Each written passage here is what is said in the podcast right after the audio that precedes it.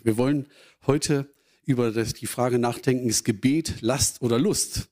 Ihr habt eine Umfrage von mir bekommen, zumindest viele von euch haben die mitgenommen und Dankeschön für die einzelnen oder ersten Rückmeldungen, die gekommen sind. Ich habe einfach mal ein paar Fragen aufgeschrieben, die zum Gebet äh, anregen oder die, die das Gebetsleben vielleicht etwas reflektieren. Und wenn ihr das gerne noch machen möchtet, könnt ihr gerne auch heute noch einen Zettel mitnehmen. Ich habe es ja auch per E-Mail zugeschickt. Und wenn ihr im Laufe dieser Woche das mal ausfüllt und vielleicht spätestens nächsten Sonntag mitbringt, kann es uns zu Nutzen werden, dann auch während der Fasten- und Gebetszeit. Ihr könnt es irgendwo hinterlegen, im Briefkasten werfen, mir zuschicken. Aber es ist anonym, ihr braucht keinen Namen draufschreiben. Ich möchte vorbereiten zur Fasten- und Gebetswoche ähm, heute ein paar Gedanken zum Ge Thema Gebet sagen, wie der Einstieg schon vermuten lässt. Letztes Jahr habe ich an dieser Stelle, wo wir die Fasten- und Gebetswoche hatten, ganz das Thema Fasten in, in den Mittelpunkt gehabt. Da haben wir gesprochen, warum fasten wir, wie kann man fasten, welche äh, Resultate kann man erwarten und so weiter. Heute zum Thema Gebet. Als die Jünger von Jesus schon eine ganze Weile mit ihm unterwegs waren, da konnten sie ja bei ihrem Meister einige Sachen beobachten dass er sich regelmäßig zurückgezogen hat, dass er regelmäßig mit seinem Vater im Himmel gesprochen hat. Und eines Tages kamen sie zu ihm und bitten ihn, Herr, lehre uns doch, wie man betet.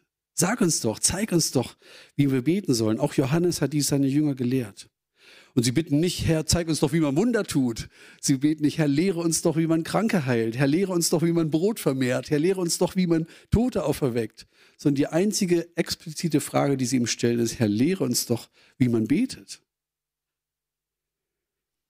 Das hat vielleicht damit zu tun, dass sie als jüdische Kinder, als jüdische Jungs und Mädchen viel über Gebet schon gelehrt bekommen haben. Sie haben gesehen, wie der Großvater gebetet hat. Sie haben gesehen, wie der Vater betet. Sie haben das Synagogengebet miterlebt oder wie der Priester das im Tempel gemacht hat. Und sie merkten, irgendwie ist es so abgespult, auswendig gelernt, dahin geplappert irgendwie hat es keine Kraft. Das ist mehr Last als Lust, vielleicht eine Pflichtübung, die man tun muss. Und dann haben sie bei Jesus etwas gesehen, etwas entdeckt, was eben nicht nur oberflächlich war, was nicht auswendig gelernt war, sondern sie spürten bei Jesus, da ist etwas was echt ist, woraus Jesus seine Kraft schöpft. Da ist etwas, wo er seine Ausstrahlung herschöpft. Da ist etwas, wo er seine Vollmacht herbekommt. Und da wollten sie ran. Sie wollten ran, sie wollten rausfinden, wie lebt man denn ein Leben, wie Jesus es lebt? Wie geht das? Wie kann man Lebenssituationen, die auf einen einprasseln, so wie sie auf Jesus eingeprasselt sind, so bewältigen, wie Jesus sie bewältigt hat? Wie kann man so reagieren, wie Jesus reagiert hat? Und sie spürten, sein Gebetsleben scheint ein Schlüssel dafür zu sein. Oft, wenn sie morgens aufgestanden sind, haben sie es gar nicht mitbekommen, dass Jesus schon weg war. Dann machten sie Frühstück, haben Brötchen geschmiert und merken, oh, jetzt kommt er. War er schon auf dem Berg? Ach, da war er beten. Jesus war ein Mensch, der in Beziehung mit seinem Vater im Himmel war und der gebetet hat. Und nun wollten sie herausfinden, was macht er da? Was betet er? Was, wie macht er das? Jeder von uns hat ja auch eine Vorstellung davon, was Gebet ist. Jeder hat Emotionen, vermutlich, wenn es um das Gebet geht. Je nachdem, ob Gebet für dich mehr Last ist oder mehr Lust ist, mehr Pflicht ist oder mehr Freude ist, haben wir Emotionen. Manchmal bete ich vielleicht einfach nur, damit ich irgendwie unbeschadet durch den Tag komme, muss ich mal schnell noch ein Gebet sprechen. Oder ich bete, damit ich kein schlechtes Gewissen kriege, dass ich nicht gebetet habe. Oder ich bete, damit ich bekomme, was ich mir wünsche weil ich weiß ja, wenn ich mir was wünsche, möchte ich schon mal nachfragen, dann möchte ich schon mal anklopfen und sagen, kann ich das bitte haben? Und wir haben es gerade schon gesehen, wir hören mal, was Jesus hier gelehrt hat, beginnen bei diesen Worten, die Jesus vor dem Vater unser sagt. Ich wiederhole das nochmal. Wenn ihr betet, seid nicht wie die Heuchler, die mit Vorliebe in aller Öffentlichkeit an den Straßenecken und in den Synagogen beten, wo jeder sie sehen kann. Ich versichere euch, das ist der einzige Lohn, den sie jemals erhalten werden. Wenn du beten willst, dann geh in dein Zimmer. Schließ die Tür. Und dann bete zu deinem Vater, der auch im Verborgenen gegenwärtig ist. Und dein Vater, der ins Verborgene sieht, der wird dich belohnen. Wenn ihr betet, dann leiert nicht Gebetsworte herunter wie die Heiden. Sie glauben, dass ihre Gebete erhört werden, wenn sie die Worte nur oft genug wiederholen. Seid nicht wie sie, denn euer Vater weiß genau, was ihr braucht, noch bevor ihr ihn darum bittet. Jesus weiß genau, welche Dinge dass uns bestimmte Dinge beim Gebet wichtig sind, aber die Gott gar nicht wichtig sind. Und dass Gott bestimmte Dinge sich wichtig erachtet, die wir vielleicht für gar nicht so wichtig halten. Und da will ich ganz, drei ganz kurze Impulse da sehen, wo ich denke, da können wir was schon mal von Jesus lernen, was er den Jünger gelehrt hat. Ich glaube, der Gebetsort ist schon, ist schon wichtig. Der Gebetsort ist wichtig. Scheinbar ist ja Jesus wichtig. Wenn du beten willst, geh in dein Zimmer, schließ die Tür und dann bete zu deinem Vater, der im Verborgenen ist. Geh irgendwo hin, wo du ungestört sein kannst. Geh irgendwo hin, wo du Gott ganz ungeteilte Aufmerksamkeit geben kannst. Viele von uns würden sagen, ja, beten ist reden mit Gott und das kann ich überall machen. Das kann ich beim Fahrrad machen, machen, das kann ich beim Autofahren machen, das kann ich beim Bügeln machen, das kann ich beim Kochen machen. Das ist richtig. Beten ist tatsächlich mit Reden mit Gott. Es ist Kommunizieren mit Gott, weil es Beziehung ist. Aber Jesus sagt offenbar, der Ort ist schon wichtig. Nicht zwingend, dass man nur zu Hause im Kämmerlein beten könnte, aber er sagt, es ist ihm offenbar wichtig. Auch eine Ehebeziehung kannst du nicht einfach so nebenbei pflegen. Natürlich pflegt es unsere Ehebeziehung, wenn wir Dinge zusammen machen, wenn wir zusammen kochen, wenn wir zusammen E-Mails lesen, wenn wir zusammen Fahrrad fahren, wenn wir zusammen schwimmen gehen. Aber die Tiefe unserer Ehebeziehung, die passiert doch nicht nebenbei, oder? Die passiert doch, wenn man auf ein Wellnesswochenende mit seinem Ehepartner fährt und sagt, wow, dann nutzen wir mal die Zeit. Wenn man sagt, ich schalte mal den PC aus, nicht wahr, Astrid? Und sage, äh, ungeteilte Aufmerksamkeit. Da passiert Beziehung. Im Gebet sagt Jesus, es ist schon wichtig. Suche dir einen Ort, wo du ungestört bist, wo Gott deine ungeteilte Aufmerksamkeit hat. Also Jesus scheint der Ort wichtig zu sein, uns manchmal nicht, aber er sagt, mach es. Das Zweite, es gibt einen Lohn, wenn du betest. Der sagt, der Vater, der ins Verborgene sieht, der wird dich belohnen. Natürlich würden wir am liebsten sofort wissen, was ist denn der Lohn, wenn ich bete? Was ist denn da? Was kommt denn dabei raus? Aber Jesus sagt es gar nicht. Und von daher müssen wir es ihm einfach überlassen. Was ist denn der Lohn? Er sagt nur eins, wenn du betest, gibt es Lohn. Wenn du dich fokussierst, wenn du deine Tür abschließt, wenn du dich auf ihn konzentrierst, wenn du dich auf ihn ausrichtest, dann gibt es einen Lohn. Überlass es ihm. Für uns ist oftmals der Lohn das, wo wir sagen, dafür habe ich doch gebetet, wäre doch schön, das wäre jetzt auch der Lohn sein, dass ich das bekomme, wofür ich gebetet habe. Das wäre für uns am liebsten der Lohn. Aber für uns steht nur da, es gibt Lohn. So ist es. Und das hatten wir letzte Woche auch schon in der Predigt, wo es ging, warum tue ich mir das eigentlich an? Auch da war diese Stelle aus Hebräer 11, Vers 6, wo heißt, wer zu Gott kommt, der muss glauben, dass es ihn überhaupt gibt, dass er ist. Und er muss glauben, dass er denen, die ihn suchen, ein Belohner ist. Also Gott ist ein Belohner. Also wenn du den Eindruck hast, früher war mein Gebetsleben ein bisschen lebendiger, frischer, habe ich mir Anteil genommen, vielleicht ist hier schon mal ein Schlüssel. Such den Ort, wo du ungestört bist, geh in dein Zimmer und glaube daran, dass Gott ein Belohner ist. Und der dritte Gedanke, den ich hier sehe, Länge, Lautstärke und Wortwahl sind Gott scheinbar gar nicht so wichtig. Das scheint uns wichtig zu sein, dass wir sagen, wie lang muss man denn beten, wie laut muss man beten, wie muss man das sagen. Wenn ihr betet, seid nicht wie die Heuchler, die mit Vorliebe in der Öffentlichkeit beten, wo jeder sie sehen kann. Ich glaube, das ist heute gar nicht die Gefahr. Kein Sauerländer würde auf die Straße stehen und sagen, wo sind die meisten Leute, dann breite ich mal meinen Gebetsteppich aus und bete da völlig lautstark. Früher war das so. Die holten dann wirklich achteten darauf, dass wo möglichst viele Leute sind und da stellt man sich hin und dann betet man, damit man von allen Leuten gesehen wird und dann gibt es richtig blumige Worte. Gibt es aber in Gemeinden auch, in sehr konservativen Gemeinden vielleicht noch stärker.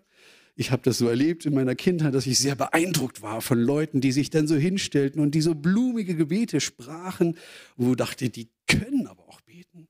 Wenn die so angefangen haben, oh Herr, der du Himmel und Erde geschaffen hast, der du höher bist als alle Engel und, und, und. Und ich war beeindruckt, dachte, wow, die können aber beten. Und ich frage mich, ist Jesus auch so beeindruckt davon? Ja, wenn das Herz das stimmt schon. Aber von der Lautstärke, von der Wortwahl, von der Inbrunst des, der Stimme, glaube ich, lässt er sich nicht beeindrucken, sondern sagt vielleicht, Mensch, Onkel Helmut, komm mal runter, ich will mit dir Beziehung haben. Es geht gar nicht um Länge, es geht nicht um Lautstärke, es geht nicht um ausgefeilte Worte. Dann kommt die Begründung, denn euer Vater im Himmel, er weiß doch längst, was ihr braucht, noch bevor ihr ihn darum bittet. Und als Pragmatiker oder der Pragmatiker in mir fragt natürlich, warum bete ich denn erst, wenn, wenn Jesus das ja sowieso schon weiß. Und es zeigt mir einmal mehr, dass Gebet mehr ist als so ein Informationsaustausch. Ach, ich erzähle mal Jesus, was ich brauche, wie es mir geht, und dann weiß er es wenigstens so. Sondern Gebet ist tatsächlich Beziehung, da fließt etwas. Eine lebendige Beziehung, wo es etwas hin und her fließt, wo man etwas gibt und etwas empfängt, wo beidseitig kommuniziert wird, wo beidseitig voneinander gewusst wird, wo beidseitig etwas von Herz zu Herz fließt. Das soll Gebet sein und nicht viele Worte. Das hat Jesus im Fokus und dann fängt er an, eben das Vaterunser eben auch zu lehren. Das kennen ganz viele Leute in unserem Land. Äh, bei jeder Beerdigung, bei jeder Hochzeit wird irgendwann das Vaterunser gebetet. Und ich glaube, Jesus hat es gar nicht so als eine Formel gemacht, jetzt plappert das zehnmal nach, sondern ich glaube, da geht es mehr um eine Haltung, mehr um eine Struktur, vielleicht auch für uns. Und das schauen wir uns jetzt mal an. Ihr sollt so beten. Unser Vater im Himmel, dein Name werde geheiligt, dein Reich komme, dein Wille geschehe auf der Erde, wie er im Himmel geschieht. Gib uns heute unser tägliches Brot und vergib uns unsere Schuld, wie auch wir denen vergeben haben, die an uns schuldig wurden. Und lass uns nicht in Versuchung geraten, sondern errette uns vor dem Bösen. Ihr habt sicherlich schon drei, vier, fünf Predigten über das Vaterunser gehört und ich möchte so ein paar Nuancen herausstellen, die mir so aufgefallen sind. Jesus sagt, wenn ihr betet, dann fangt so an. Unser Vater. Unser Vater im Himmel. Wie beginnst du normalerweise deine Gebete? Du stehst morgens auf, duscht vielleicht oder putzt Zähne und dann weißt du, es kommt ganz schön irgendwas Anstrengendes auf mich zu. Oh Herr, danke für den Tag, aber bitte, bitte hilf mir, damit ich da durchkomme. Vielleicht ist das so ein normaler Start für uns. Aber Jesus sagt, wenn du anfängst zu beten, dann fang anders an. Mach dir zuerst bewusst, wer der ist, mit dem du da redest. Denn wie du anfängst, beeinflusst alles andere, was danach kommt. Wie du anfängst, beeinflusst, wie deine Bitten sein werden, wie dein Glaube sein wird. Und erst recht, wie tief unser Vertrauen sein wird, wenn ich weiß, zu wem ich bete. Zu dieser Person, zu Gott. Manchmal sind unsere Probleme, unsere Anforderungen, unsere Herausforderungen so groß, dass wir vielleicht sogar den Glauben verlieren. Dann hoffentlich ist Gott groß genug, um dem begegnen zu können. Jesus sagt, bevor ihr irgendetwas bittet, bevor ihr euer Anliegen bringt, startet erstmal damit. Vater. Mit wem haben wir es zu tun? Mit dem Vater im Himmel. Was bedeutet Vaterschaft? Wir haben ja unsere persönlichen Erfahrungen, was unser Vaterbild anbetrifft. Das müssen wir korrigieren lassen anhand der Bibel. Wenn es gesund läuft, meint die Bibel unter Vaterschaft eine Beziehung, eine gute Beziehung. Vaterschaft bedeutet Vertrauen. Vaterschaft bedeutet Geborgenheit. Vaterschaft bedeutet Nähe. Vertrautheit. Vaterschaft bedeutet, hier ist jemand, der den Überblick hat. Der Papa wird es schon richten. Der macht es doch. Hier ist jemand, der Weisheit hat. Hier ist jemand, der mehr Kraft hat als, als ich.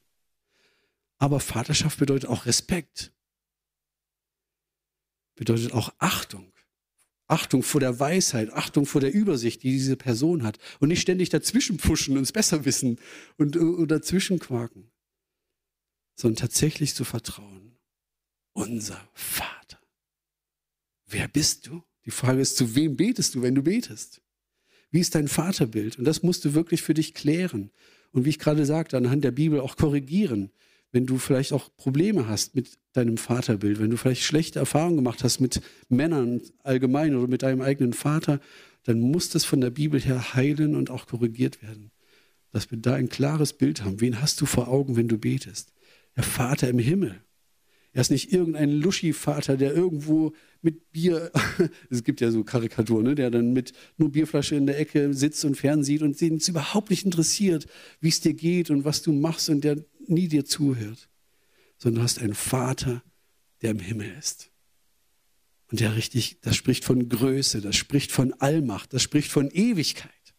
Dieser Vater im Himmel, der hat eine Wahnsinnskraft und Macht und Vollmacht. Der hat unbegrenzte Möglichkeiten. Und mit diesem Vater reden wir, haben wir es zu tun. Unser Vater, fang damit an, sagt Jesus. Mach dir bewusst, mit dem du redest. Geheiligt werde dein Name. Was heißt das denn? Heilig heißt abgesondert. Heilig heißt besonders. Heilig heißt anders als wir. Gott tickt anders als wir. Gott kann anders als ihr. Er will anders. Geheiligt werde dein Name. Ich mache mir bewusst, du bist da. Mein Papa im Himmel, du bist da und du kannst alles und du stehst über allem. Und wenn ich so den Tag starte, in mein Gebets, in mein Gebet starte, wenn ich mir das bewusst mache, Papa, du bist der Ewige, der Allmächtige, der alles kann, dann sieht der Tag gleich ganz anders aus. Meistens nehmen wir uns da gar nicht die Zeit dafür, das uns bewusst zu machen. Wie groß ist dein Vater? Wie groß ist dein Herr? Wie anders ist dein Gott? Wie kleinkariert ist dein Denken? Jesus startet damit und das hat Auswirkungen auf alles andere. Und dann geht es weiter. Dein Reich komme. Dein Wille geschehe. Oh Herr, ich dachte, jetzt könnte ich endlich meine Bitten bringen, jetzt wo ich mir bewusst gemacht habe, wie groß du bist. Aber da ist erstmal so ein kleiner Hügel, den wir noch überwinden müssen. Hier müssen wir abbremsen. Ich kann das Vaterunser zwar durchrattern, also wenn man das jetzt als ein auswendig gelerntes Gebet nutzt. Ich kann das durchrattern, damit ich schnell zu den Bitten komme. Aber hier, glaube ich, ist der zentrale Knackpunkt dieses Gebetes. Dein Reich komme dein Wille geschehe. Wir alle haben in uns ein Königreich. Ich bin König in meinem Leben, in meinem Königreich. Und in diesem Königreich möchte ich auch regieren. Und da will ich regieren und ich will, dass die anderen so reagieren, wie ich gerne möchte, dass sie reagieren auf das, was ich tue, wie ich es gut finde. Ich will, dass die anderen die Dinge so sehen, wie ich sie sehe. Dass die Leute so handeln, wie ich will, dass, ich, dass sie handeln. Das Problem ist nur, mein Reich kollidiert immer mit dem Reich Gottes. Und mein eigener Wille kollidiert sehr, sehr oft mindestens mit dem Willen Gottes. Und wenn ich bete, muss ich immer wieder an diesen Punkt kommen, an diesen Hügel kommen, muss ich diesen Hügel überwinden, dass ich sage, Gott, egal wie deine Antwort sein wird, dein Reich steht über meinem. Dein Wille steht über meinem. Das ist ein Kampf. Das ist ein Hügel, da kann man nicht sagen, ratzt, aber schnell durch, damit ich endlich meine Bitten machen kann. Ich sage zu Gott, ich bin nicht hier, damit du alles so hinbiegst, damit es mir dient, sondern ich bin hier, dass ich mich zu dir beuge. Das ist mein Plan. Ich gebe dir alles, was mein Leben angeht, dir hin. Meine ganze Agenda, meine ganzen Pläne, was ich für Pläne habe für meine Zukunft, für meine Familie, für meine Kinder, für meine Finanzen, was meinen Job angeht, was meine Karriere angeht. Ich lege es dir hin. Dein Wille soll geschehen. Dein Reich soll kommen. Ich möchte mich mehr damit beschäftigen, was deine Prioritäten sind und nicht, was meine sind. Deine sind stärker als meine. Deine stehen über meinen. Das ist dieser Hügel. Ich weiß nicht, vielleicht so ein großer Berg sogar. Ne? Du kannst groß anfangen, dass du betest, Vater und Himmel und geheiligt. Aber dann kommt dieser Knackpunkt. Herr, nicht mein Wille, sondern dein Wille soll geschehen. Nicht mein Reich soll wachsen, sondern deins. Meine Ziele, meine Wünsche sollen eine Ausrichtung bekommen auf deine Ziele und deine Wünsche von meinem Vater im Himmel. Stellt euch mal vor, 100 Christen in Olpe würden so beten und würden ihren Willen niederlegen und ihr Reich niederlegen, sagen, Herr, du bist der. Wir wollen nur deine Ehre haben. Ich bin hier, dass ich mich heute für deine Prioritäten einsetze. Herr, was willst du heute tun? Ich bin dabei. Würde eine Kraft ausgehen, bin ich davon überzeugt. Im Psalm 123 habe ich etwas ganz Ähnliches gefunden, ganz poetisch ausgedrückt. Da steht, Herr, ich richte meine Augen auf dich. Ich schaue zum Himmel hinauf, wo du wohnst. Wie ein Diener auf ein Handzeichen seines Herrn wartet und eine Magd auf einen Wink ihrer Herrin, so blicken wir auf den Herrn, unseren Gott, bis er uns ein Zeichen seiner Gnade gibt. Stellt euch vor, wir als Christusgemeinde Olpe stehen morgens auf und richten unseren Blick auf Gott und sagen, Herr, wir suchen einen, wir warten auf den Wink von dir und wir stehen bereit. Sobald du was sagst, tun wir es. Was ist dir heute wichtig? Gott, was ist dir heute wichtig? Und das möchte ich tun. Jesus hat in der gleichen Lehrstunde, wo er über das Gebet gesprochen hat, auch das gesagt, wer zuerst nach Gottes Reich trachtet. Wer also sagt, dein Reich komme, dein Wille geschehe, dem werden alle Dinge zufallen, die er zum Leben braucht. Das ist ein Geheimnis und so starten wir den Tag. Wie lange dauert so ein Gebet?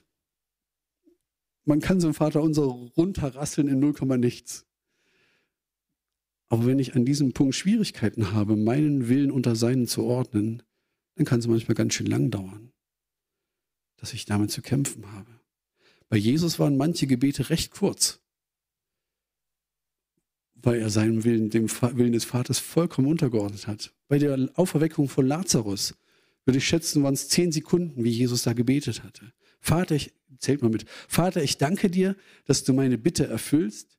Ich weiß, dass du mich immer erhörst, aber wegen der Menschenmenge, die hier steht, spreche ich es aus. Lazarus, komm heraus. Zehn Sekunden, 15, wie viel waren es ungefähr? Also gar nicht, ne? plappert nicht wie die Heiden und versucht, sondern er war 100% im Willen Gottes und es war. Oder als er das Brot vermehrt hat bei den 5000 Menschen und bei den 4000 auch. Da steht einfach nur da, Jesus blickte zum Himmel auf, segnete sie und brach sie. Aber es gab ein Gebet, was viel, viel länger war von Jesus. Da wurde es richtig schwer auch für ihn. Und das war in Gethsemane. Da wurde es schwer, weil da ein Kampf war zwischen seinem Willen und dem Willen des Vaters.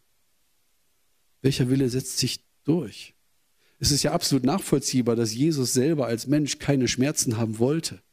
Es ist absolut nachvollziehbar, dass er nicht leiden wollte, dass er nicht unbedingt unschuldig sterben wollte, getötet werden wollte, aber gleichzeitig diese Liebe und die Überzeugung, Herr Vater, dein Reich komme, dein Wille geschehe. Und darum bin ich doch auf diese Erde gekommen, damit ich als Unschuldiger sterbe für die Sünden des Volkes.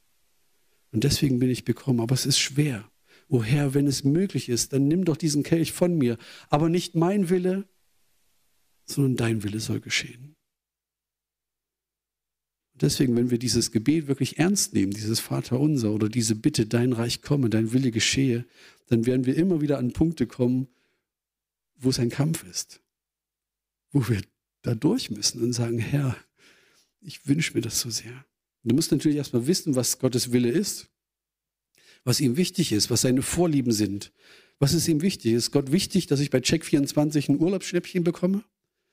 Dass ich sage, Herr Jesus, das hast du super geführt und jetzt danke ich dir dafür. Kann sein, aber was ist ihm wichtig?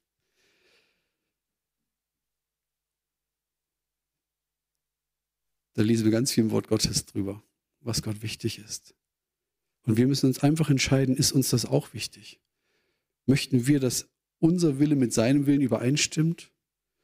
Und das braucht manchmal Zeit, bis diese Einordnung, diese Einnordung auch stattfindet. Die Länge unserer Gebete hängt nicht davon ab, wie viel ich so an Gedanken aneinander reihen kann, sondern die Länge hängt oftmals davon ab, wie schnell ich durch diesen Kampf durch bin. Wie lange es dauert, bis ich sage, doch Herr, dein Wille soll geschehen. Bitte offenbare mir, was du möchtest, ich tu's. Und was ist der Lohn?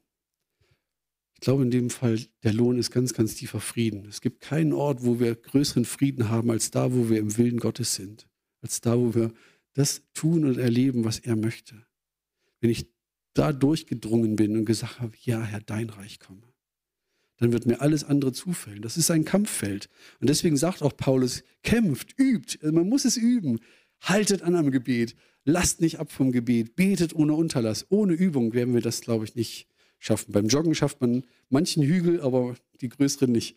Man muss es üben. Und dann kommt man auch da drüber. Und ich glaube, beten lernt man durch Beten.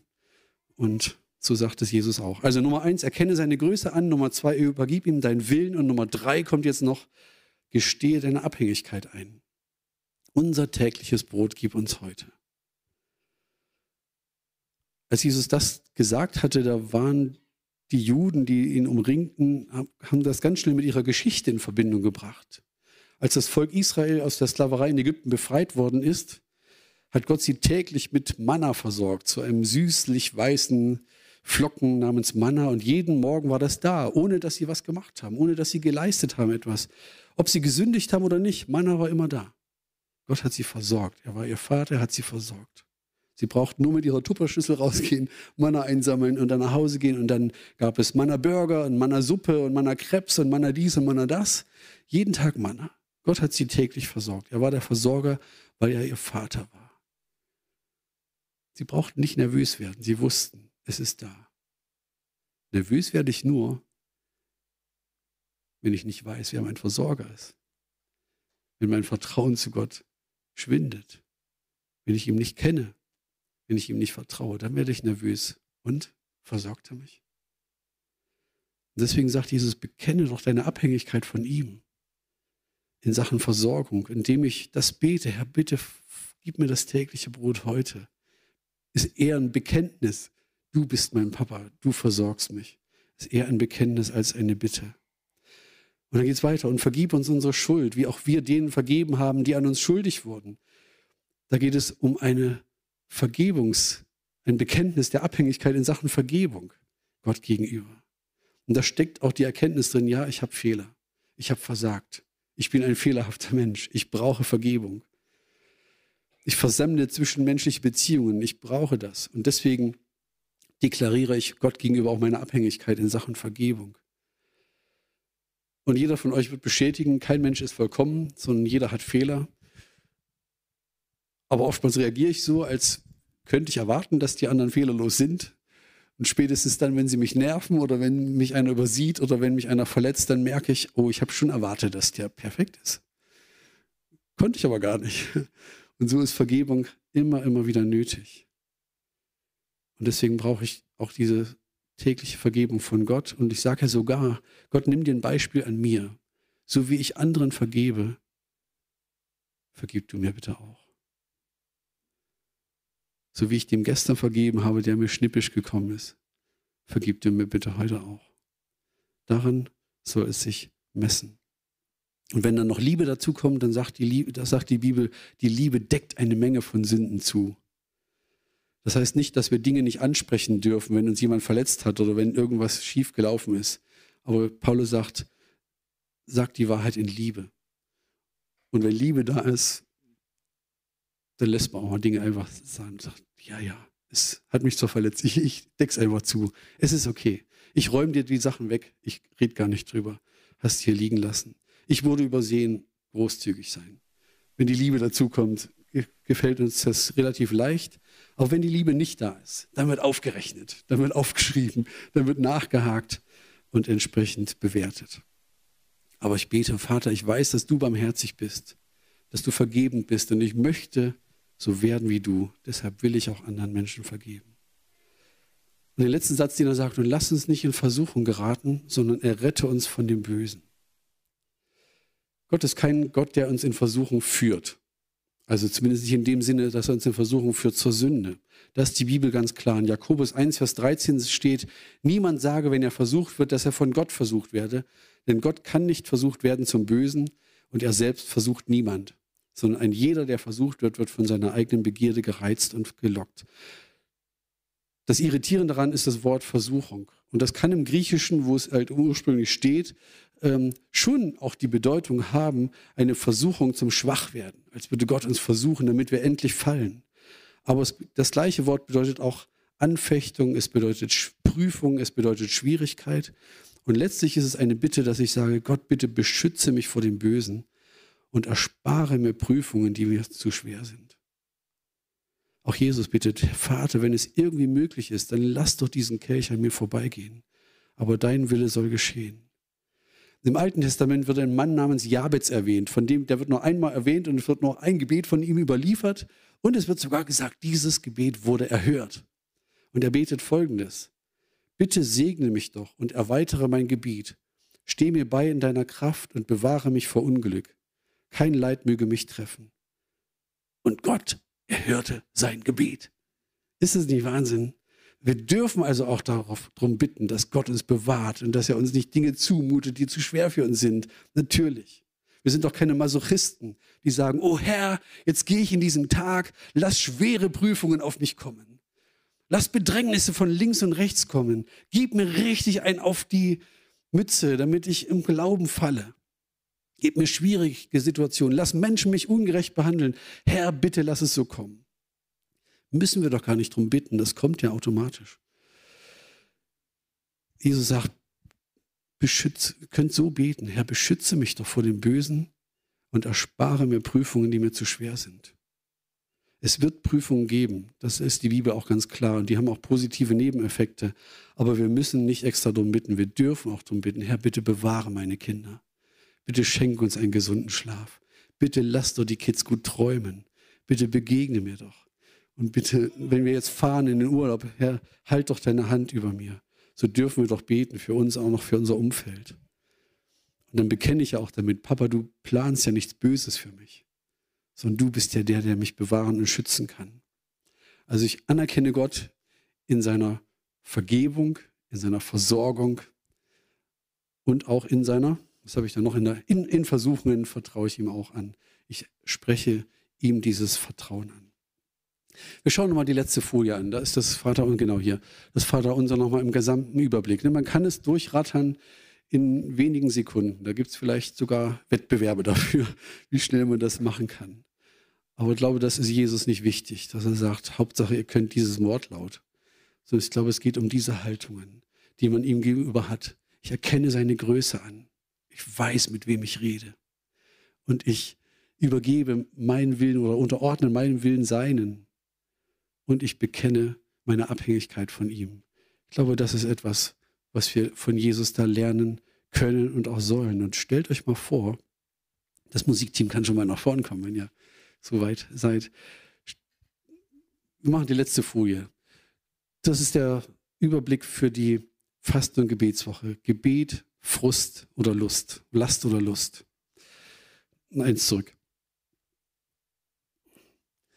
Eine Folie zurück. Genau die.